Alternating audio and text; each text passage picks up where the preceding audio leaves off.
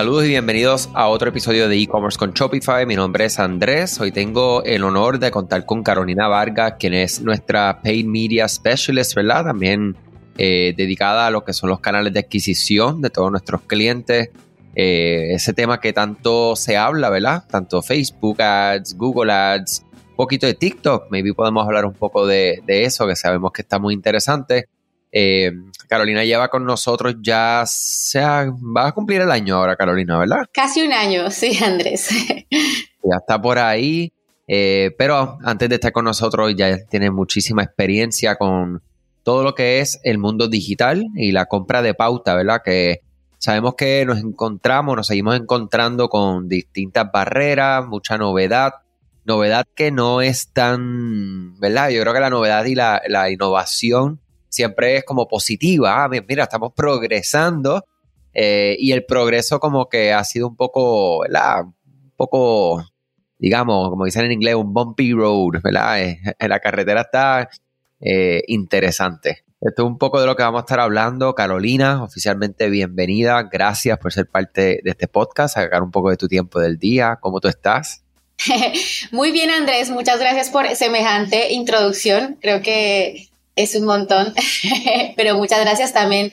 Me siento muy honrada de estar acá, ¿no? Obviamente de, de seguir generando experiencia con, con el digital, entonces estoy muy feliz. Y claro que sí, la verdad que siempre, siempre pensamos en en e-commerce, ¿no? Y pensamos siempre en la parte de adquisición, ¿no? Es una parte muy hablada lo que sería Facebook Ads, Google Ads, Ads, TikTok Ads, ¿no? Que es ahora lo que se viene fuerte, fuerte a full.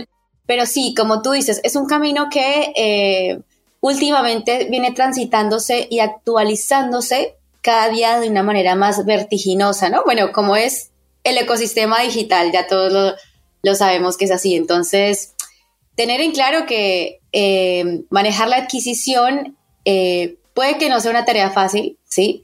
Pero, pero puede llegar a hacerse exitosamente si estamos constantemente investigando, probando, testeando, eh, midiendo sobre todo, ¿no? Porque la idea de, manejar la adquisición es medir qué funciona y qué no. Entonces, básicamente es una de las claves del éxito, ¿no?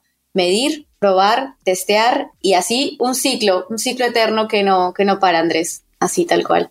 Definitivo. Lo sabemos que eso es así en todo lo que es mercadeo.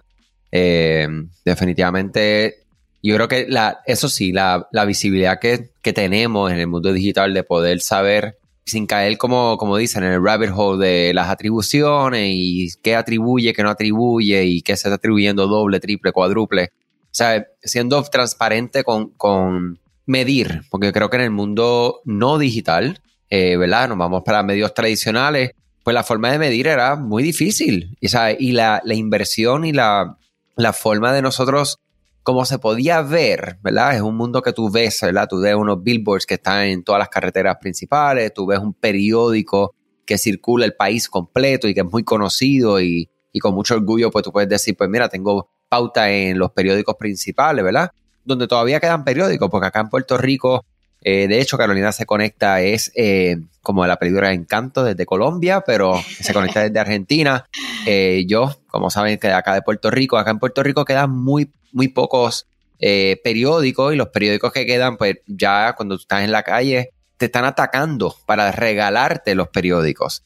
Creo que ese, ese sistema de medición que no existía, que era muy difícil y había que desarrollar diferentes formas, ¿verdad? Que, los marketers pues podían intentar medir la efectividad, me lleva a, a eso mismo, ¿sabe, Carolina? Si, si en tu opinión, yo tengo una opinión poco que, cambió un poco y, es como un, poco un mind shift que, ha ido ocurriendo en mí que te voy a compartir, pero que quisiera que primero tú me compartas cómo nosotros sabemos o no si nuestros esfuerzos de adquisición, cuando estamos midiendo, cuando tú, tú, te refieres a medir, o sea, ¿qué estamos midiendo? ¿Qué, ¿Cómo medimos el éxito o no de algo que estemos haciendo una activación en digital? Bueno, está súper, súper buena tu pregunta. Creo que hay mucha tela para cortar en este tema, ¿sí? Eh, básicamente porque los esfuerzos de medición pueden, pueden ser distintos de acuerdo a la campaña que tú quieres hacer. Eh, si tu adquisición, por ejemplo, se basa en leads, ¿no? En personas que te llenen el formulario, va a ser distinta. Por ejemplo, que eh, cómo mides el modelo de adquisición de las conversiones de un e-commerce en donde ya es, estamos hablando de venta pura netamente como tal, ¿sí? Lo que viene pasando últimamente es que Facebook es una red, se puede decir como un poco más fácil de usar, ¿no? Para lo que es anuncios, em, viene generando problemas a nivel de medición. No quiere decir que no funcione, de hecho sí funciona, pero ¿qué pasa? Como que tienes que estar atento de que las estrategias de medición para algunos medios con este, este nuevo ecosistema de cookies, de cambios en la privacidad, pueden cambiar y pueden ser medidas un poco más holísticamente. ¿A qué hablamos de holísticamente, no? Por ejemplo, si tú estás invirtiendo en Facebook, en Google, ¿no? Que es como lo que más invierten algunas compañías, ¿no? E-commerce. Y ves que invertiste, por ejemplo, eh, cierta cantidad de dinero, ¿no? 10 mil dólares, por ejemplo, estoy eh, siendo un poco más optimista, 10 mil dólares, y que recibiste un revenue en tu tienda, em, no sé, superior, por ejemplo, 90% superior, claramente estás, estás, eh, están jugando en ese esfuerzo del revenue todos los jugadores, por decirlo así, del partido. Y si, por ejemplo, tú te das cuenta que al otro mes bajaste a, a 5 mil dólares, ¿no? Y te diste cuenta que tu revenue cayó un 40%, entonces te estás dando cuenta que realmente conviene que los jugadores eh, intervengan en, en, generarte revenue globalmente, ¿no? O sea, como medir eso globalmente, ¿no? Eh, y acá pues ya, ya interviene cada medio, ¿no? Por ejemplo, Google tiene herramientas de medición que son más buenas, incluso son mejores que, que las de Facebook, ¿sí? Si tú conectas tu herramienta de Analytics, ¿no? Puedes empezar a ver un poco más desglosado por las campañas, ¿no? Por UTM, por el uso de UTMs, que es el pedazo la extensión que se pone al enlace de destino para que marque un movimiento que hizo el usuario dentro de tu página web, ¿no? Cuando tú empiezas a, a conectar todas estas herramientas que son gratuitas, ¿no? Por ahora, esperamos que así sea, puede que no te quedes con un modelo de atribución exacto, pero te va a ayudar a, medir a dónde puedes cargar más presupuesto, ¿no? Por ejemplo, si yo sé que Google realmente me está eh, ayudando a generar más conversiones eh, y Facebook menos, no voy a quitar a Facebook, porque Facebook puede servir en el awareness, ¿no? En la primera parte de la per funnel, pero sí por ahí le puedo dar un poquito más de budget a Google, porque sé que me está funcionando, ¿no? Eh, y sobre todo, para finalizar este punto, tener en cuenta que todos los medios pueden ser efectivos en mayor o menor grado de acuerdo a la industria, ¿sí? Pero, por ejemplo, TikTok puede funcionar muy bien para awareness, por ahí no me genera tantas conversiones, pero me genera búsquedas en Google, me generó ese interés. Y después esa persona que ya está interesada, que por ahí no me compró por Google, le apuntó un remarketing en Facebook, ¿no? Entonces todos los medios jugaron en esa consecución del objetivo que, que puedo medir, obviamente. No siempre se va a poder medir el camino del cliente como tal. Hay herramientas pagas muy, muy, muy avanzadas que lo hacen. Pero si yo me doy cuenta que puedo hacer una per funnel integrando los medios, ¿no? O empezando con uno, después sumando otro, ¿no? Eh, y midiéndolo, obviamente, ¿no? Puedo medir mis conversiones, la interacción, eh, el revenue. Entonces, todo eso puede sumar mucho en lo que es adquisición, sobre todo en e-commerce, ¿no? Hay diferentes tipos, pero en e-commerce es, es esto como tal, Andrés. Sí, me encanta. Mientras tú estás hablando, digo, no sé si lo llegué a hablar contigo. Nosotros tenemos un, gran mentor que se llama Tim Kilroy y es una persona que se encarga de, ¿verdad? De, de darle mentoría a muchas agencias que trabajan dentro de nuestro mismo, ¿verdad? Nuestro, literalmente en el mismo negocio que tenemos nosotros alrededor del mundo. Y una de las cosas que él nos estaba mencionando es precisamente lo que tú estás diciendo, ¿sabes? Como toda la agencia y todos los que trabajamos, y esto se lo lleva, o sea, si me estás escuchando y eres agencia, si me estás escuchando y eres freelancer, si me estás escuchando y eres la persona encargada de mercadeo en tu marca, o tú eres el todo en uno todavía de tu marca, es eso mismo, es como todo, ¿verdad? Tú lo, tú lo pones como en un, haces tu propio popurrí, ¿verdad? O tu propia mezcla, tu batido de fruta de diferentes canales, y cómo eso afecta, el, es el impacto general, ¿verdad? El, el más, hay que hacer como que tener esa apertura, y de hecho, casualmente coincidimos con lo que yo estaba mencionando de del mundo offline, ¿verdad? El mundo offline era así mismo, es así mismo. O sea, tú coges un presupuesto de 100 mil dólares y dices, pues lo voy a repartir entre impreso periódicos, revistas, billboards, anuncios en radio, anuncios de televisión. Y cuando tú ves y mides el trimestre o mides el, el tiempo, pues tú dices, pues espérate, hay una correlación entre una cosa y la otra. Otra cosa que me encantaría añadir es que no todo debe ser revenue, ¿sabes? El éxito no se debe medir solamente por revenue. ¿Por qué? Porque hay, hay muchísimos objetivos que nosotros podemos lograr. Nosotros que trabajamos con retención, para nosotros podría ser un mes completo, podríamos estar trabajando en campañas específicas para aumentar la base de datos de los clientes. Y puede que eso, como esa, la forma en que está hablando esas campañas, el objetivo, la, todo lo que estamos creando, ¿verdad? Los assets que crean las marcas, no están, honestamente, pues no están alineadas a vender, sino que se parte, ¿verdad? Porque ese se parte sabemos que tiene un valor increíble a largo plazo, porque luego entonces, claro, va a lograr unas conversiones inmediatas, va a lograr unas conversiones en una semana, en dos semanas, pero luego tienes una base a la cual poco a poco tú continúas aportando valor, comunicándote, utilizando segmentación para que sea ¿verdad? lo más personalizado posible y que podamos llegar a conectar con estas personas. Creo que como medición de éxito no todo debe ser revenue, no todo debe ser aumentar la base de datos. Inclusive hay otra, otro objetivo que ahora mismo estamos mirando mucho. Nosotros acabamos de crear el segmento en todas las cuentas yo no sé si esto lo compartí contigo, Carolina, pero en todas las bases de datos de, de Klaviyo que nosotros manejamos, creamos un segmento específico en todas las cuentas para ver cuántas personas son parte de las bases de datos de los clientes y cuántas personas de esa, de esa lista no han comprado. Simplemente eso. Nosotros teníamos otros segmentos muy, yo diría que inclusive más específicos, o sea, demasiado detallados, y dijimos, espérate, vamos a echarnos un poco hacia atrás, vamos a hacerlo bien básico para ver el big picture. Oye, y eso arrojó Tremendo. muchas, muchas personas en las bases de datos y eso son oportunidades tremendas que tenemos de coger esos datos, subirlos a plataformas como Facebook. Te hago una pregunta, eh, que ayer creo que también estábamos hablando de esto y tengo esa duda. Nosotros en Google podemos también subir nuestra base de datos de correo electrónico para lograr crear la audiencia, igual que Facebook. Totalmente, sí, totalmente Google deja, eh, tiene esa opción. De hecho, eh, si tenemos algún CRM, ¿no? O alguna herramienta de gestión de clientes, también todo se puede conectar tanto con Google como con Facebook, ¿sí? Y aquí hay algo muy importante que tú estabas mencionando y voy a apoyar este punto con una palabra que yo uso bastante, ¿no? Que, que se llama brandformance, ¿sí? Amo, amo esa palabra. ¿Por qué? porque siempre a veces nos enfocamos en el performance, ¿no? ya que hice este anuncio y mañana quiero X ventas, ¿no? Pero hay que entender que eh, estar presentes en la mente del consumidor cuesta, pero también es una labor de hormiga, por, decirlo así, pero que va a dar resultados, como vos decís, a largo plazo, ¿no? ¿Qué pasa? Por ejemplo, si en Google Ads, ¿sí?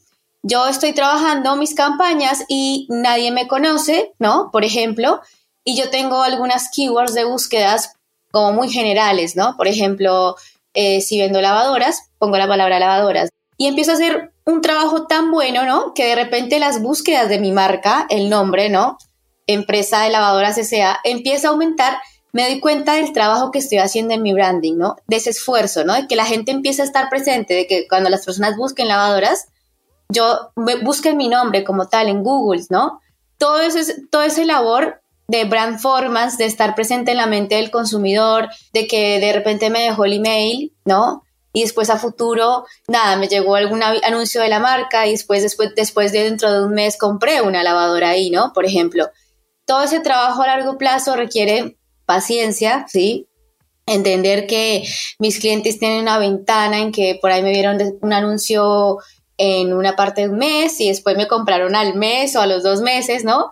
Toda esa construcción de marca es un juego muy lindo, ¿no?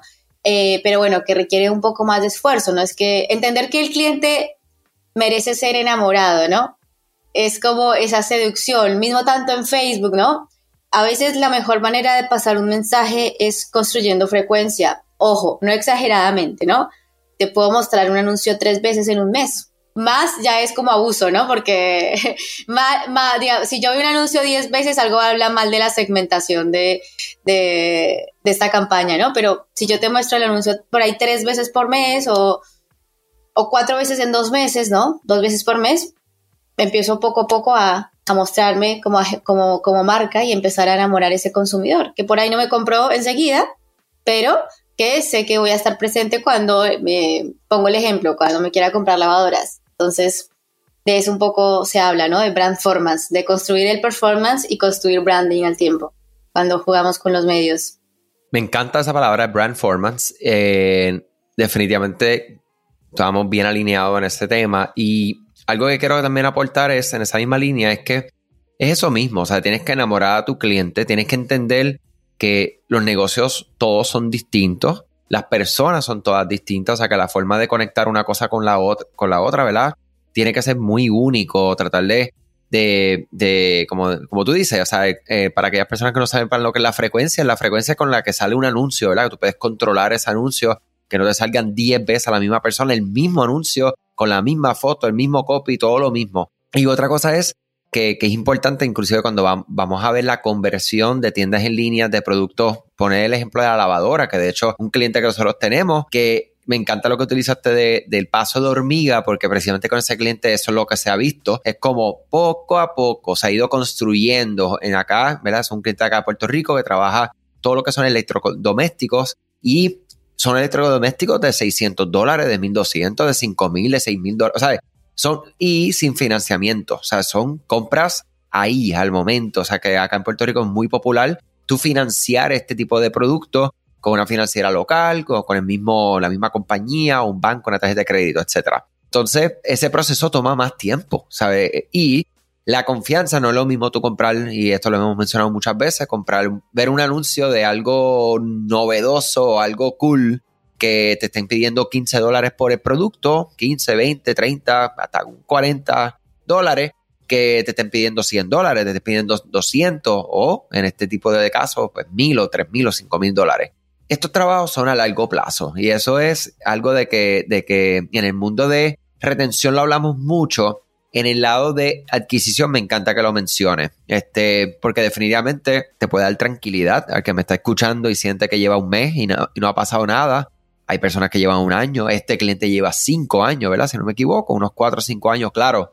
Algo así, claro, ahora, hace como un año es que está invirtiendo pues de manera seria y consistente. La consistencia en todo es clave y en esta parte de la publicidad pagada me encantaría tu perspectiva de eso, Carolina cuán importante, porque, porque una cosa es todo lo que hacemos orgánico, ¿verdad? Y la importancia de eso, o lo no tan importante, porque a veces yo digo, no sé, sea, ahí yo tengo unos, debates, ¿verdad? ¿Cuán, cuán importante realmente estar publicando orgánicamente con el alcance que tenemos en estos momentos. Pero hablemos de la parte pagada, ¿verdad? En la parte pagada, ¿qué, ¿cuán importante es la consistencia y un poco unidos y poder dentro de la misma, de lo que mismo expresa, la paciencia con consistencia y paciencia en la compra de pauta. Bueno, me encanta esta palabra también, paciencia. ¿Por qué? Y básicamente creo que es lo que nos ha tocado tener como pay media buyers con Facebook últimamente. ¿Por qué? Porque eh, no está pasando lo que pasaba antes de que me comprabas y ya te medía la compra.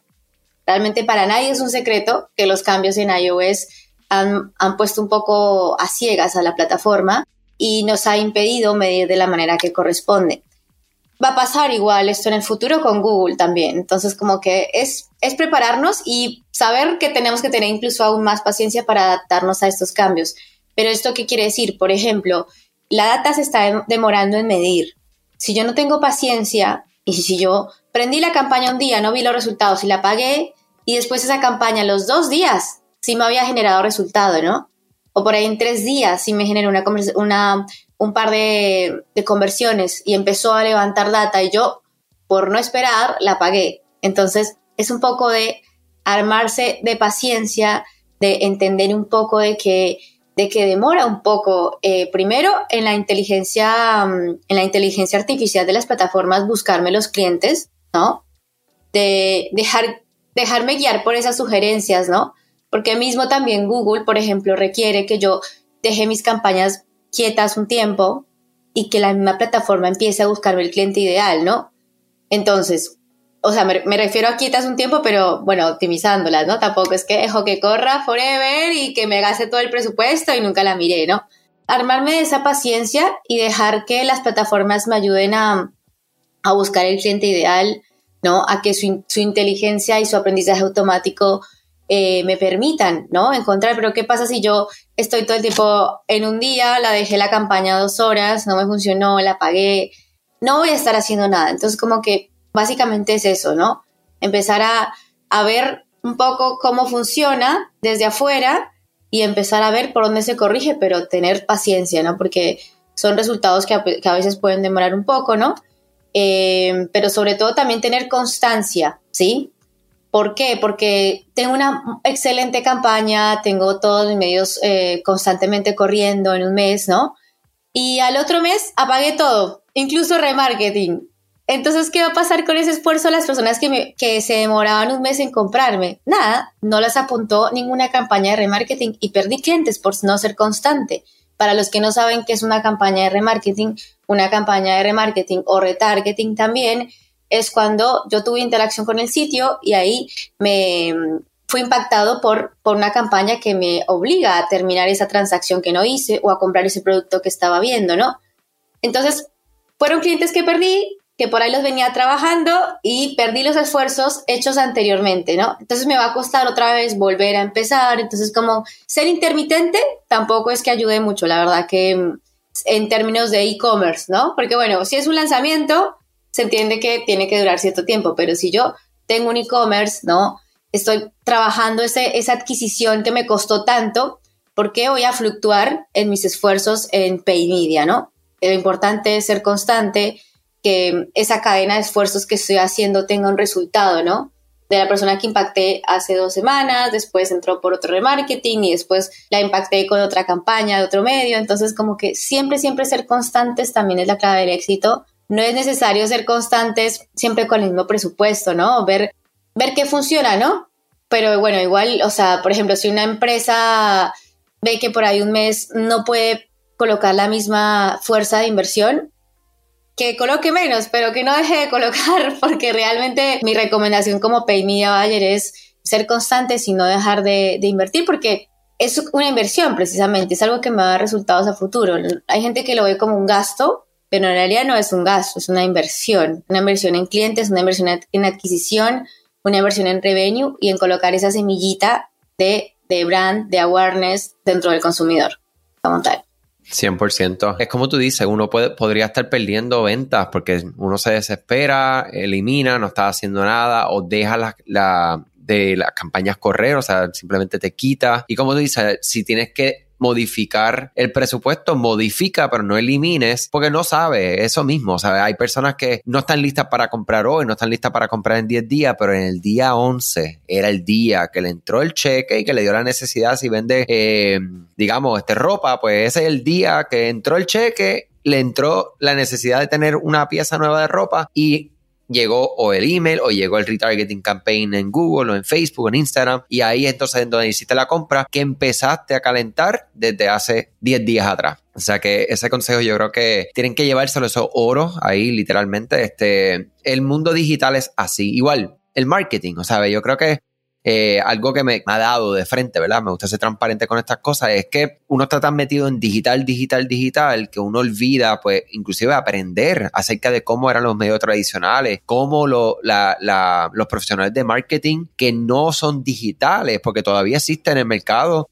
eh, profesionales de marketing súper talentosos que entienden digital, tienen como las bases, pero no son expertos de digital porque ya ya llevan 20 años, 25 años, o que ya, ya han desarrollado su sistema en lo que hacen. Y cuando empiezas a aprender de estas personas y ver las cosas desde sus perspectivas y lo unes con digital y el poder que tiene digital, pues tú dices, espérate, aquí hay, aquí hay algo. Y es, como siempre dice, hay que regresar a la raíz, ¿verdad? Back to your roots, de, de regreso a lo que a lo que es marketing y olvidando la palabra digital y descentralizado y lo que sea. O sea que me encanta antes de, cerrar, quería que compartas un consejo para una persona que está no empezando, sino que ya esto es una persona que ya lleva haciendo publicidad pagada, ha tenido un nivel de éxito con su marca, o sea, que su producto está validado, tienen estrategias de retención, o sea, tienen email marketing, están haciendo campañas, pero ahora están en ese, en ese momento que trabajan con un presupuesto de marketing. Entonces, como trabajan con un presupuesto de marketing, pues no escalan, o sea, no, no conocen o no, o no, se atreven lo que es escalar, ¿verdad? Esa, esa famosa palabra de escalar. En tu opinión, ¿cómo podríamos decirle a esta persona, pero esta persona que todavía dice, no, pero es que yo no puedo invertir más de 3 mil dólares o 5 mil dólares mensuales o 10 mil o 20 mil, ese es mi número y tiene potencial, ¿sabes? ¿Cuál, ¿Cuál sería tu, tu, forma de decirle, y no, no convencerlo, pero sino que la persona entienda por qué está listo para dar el próximo paso? Claro, e, esta pregunta está muy buena, Andrés, ¿por qué? Yo le aconsejaría a esa persona que se siente, que agarre un Excel, si es más old school, que agarre lápiz y papel, pero que se siente y haga cuentas por qué. Todas las empresas tienen una, un target, ¿no? Una audiencia, ¿sí? Y es imposible llegar a toda la audiencia con un presupuesto que no sea escalable, ¿sí? Es como, en pocas palabras, yo tengo resultados, pero estoy adentro de una pecera, ¿no? Hay un mar infinito afuera de posibilidades de mejores clientes que yo estoy evitando por no seguir la escalabilidad de, mi, de lo que sería mi estrategia de marketing, presupuesto, más medios, más budget a ese medio, ¿no? Entonces, de que hablo como de sentarse a hacer cuentas, ¿no? Pero yo empiezo a ver mi average order value, mi costo por adquisición, ¿sí? Y empiezo a ver cuáles son mis costos de marketing, ¿no? cuáles son mis CPMs, mis, que es costo por mil impresiones, mis costos por clics, cuánto invierto versus cuánto gano, ¿no? Empiezo a hacer esas proyecciones, ¿sí? Que por ahí hay gente que, hay gente que puede decir, no, pero eso es mucho número, pero bueno, si uno se sienta calmado, hay un millón de plantillas por internet incluso para ver eh, qué tan escalable es un negocio, ¿no? Entonces, cuando tú te sientas y empiezas a ver que si inviertes más con estas fórmulas de costo por adquisición, de CPA, ¿no?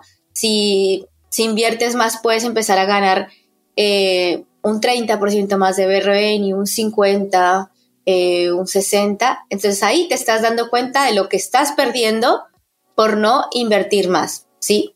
Ahora, eso por un lado. Y por el otro, para nadie es un secreto de que estamos, el mundo está viviendo una etapa inflacionaria elevada. Sería una mentira y una falacia creer que la publicidad no va a atravesar también por un periodo inflacionario. O sea, los precios suben de publicidad año tras año y si tú te quedas en 3 mil dólares o, no sé, 5 mil dólares hace tres años, claramente que los resultados que vas a tener año tras año van a ser menos. Entonces, si tú subes el salario de tus proveedores, de, tus empleados, de todo, tienes que tener en cuenta de que hay que escalar, hay que subir ese presupuesto que inviertes en paid media porque los costos suben, ¿sí? Además de que los costos suben, hay más oportunidad si está bien hecho. Entonces, hay mucho por hacer, solamente con sentarse un poco y analizar eh, los datos. No tienes que ser un gran business intelligence, con que tú empieces a conocer algunos datos relevantes de tu negocio que tu mismo e-commerce te los va a dar.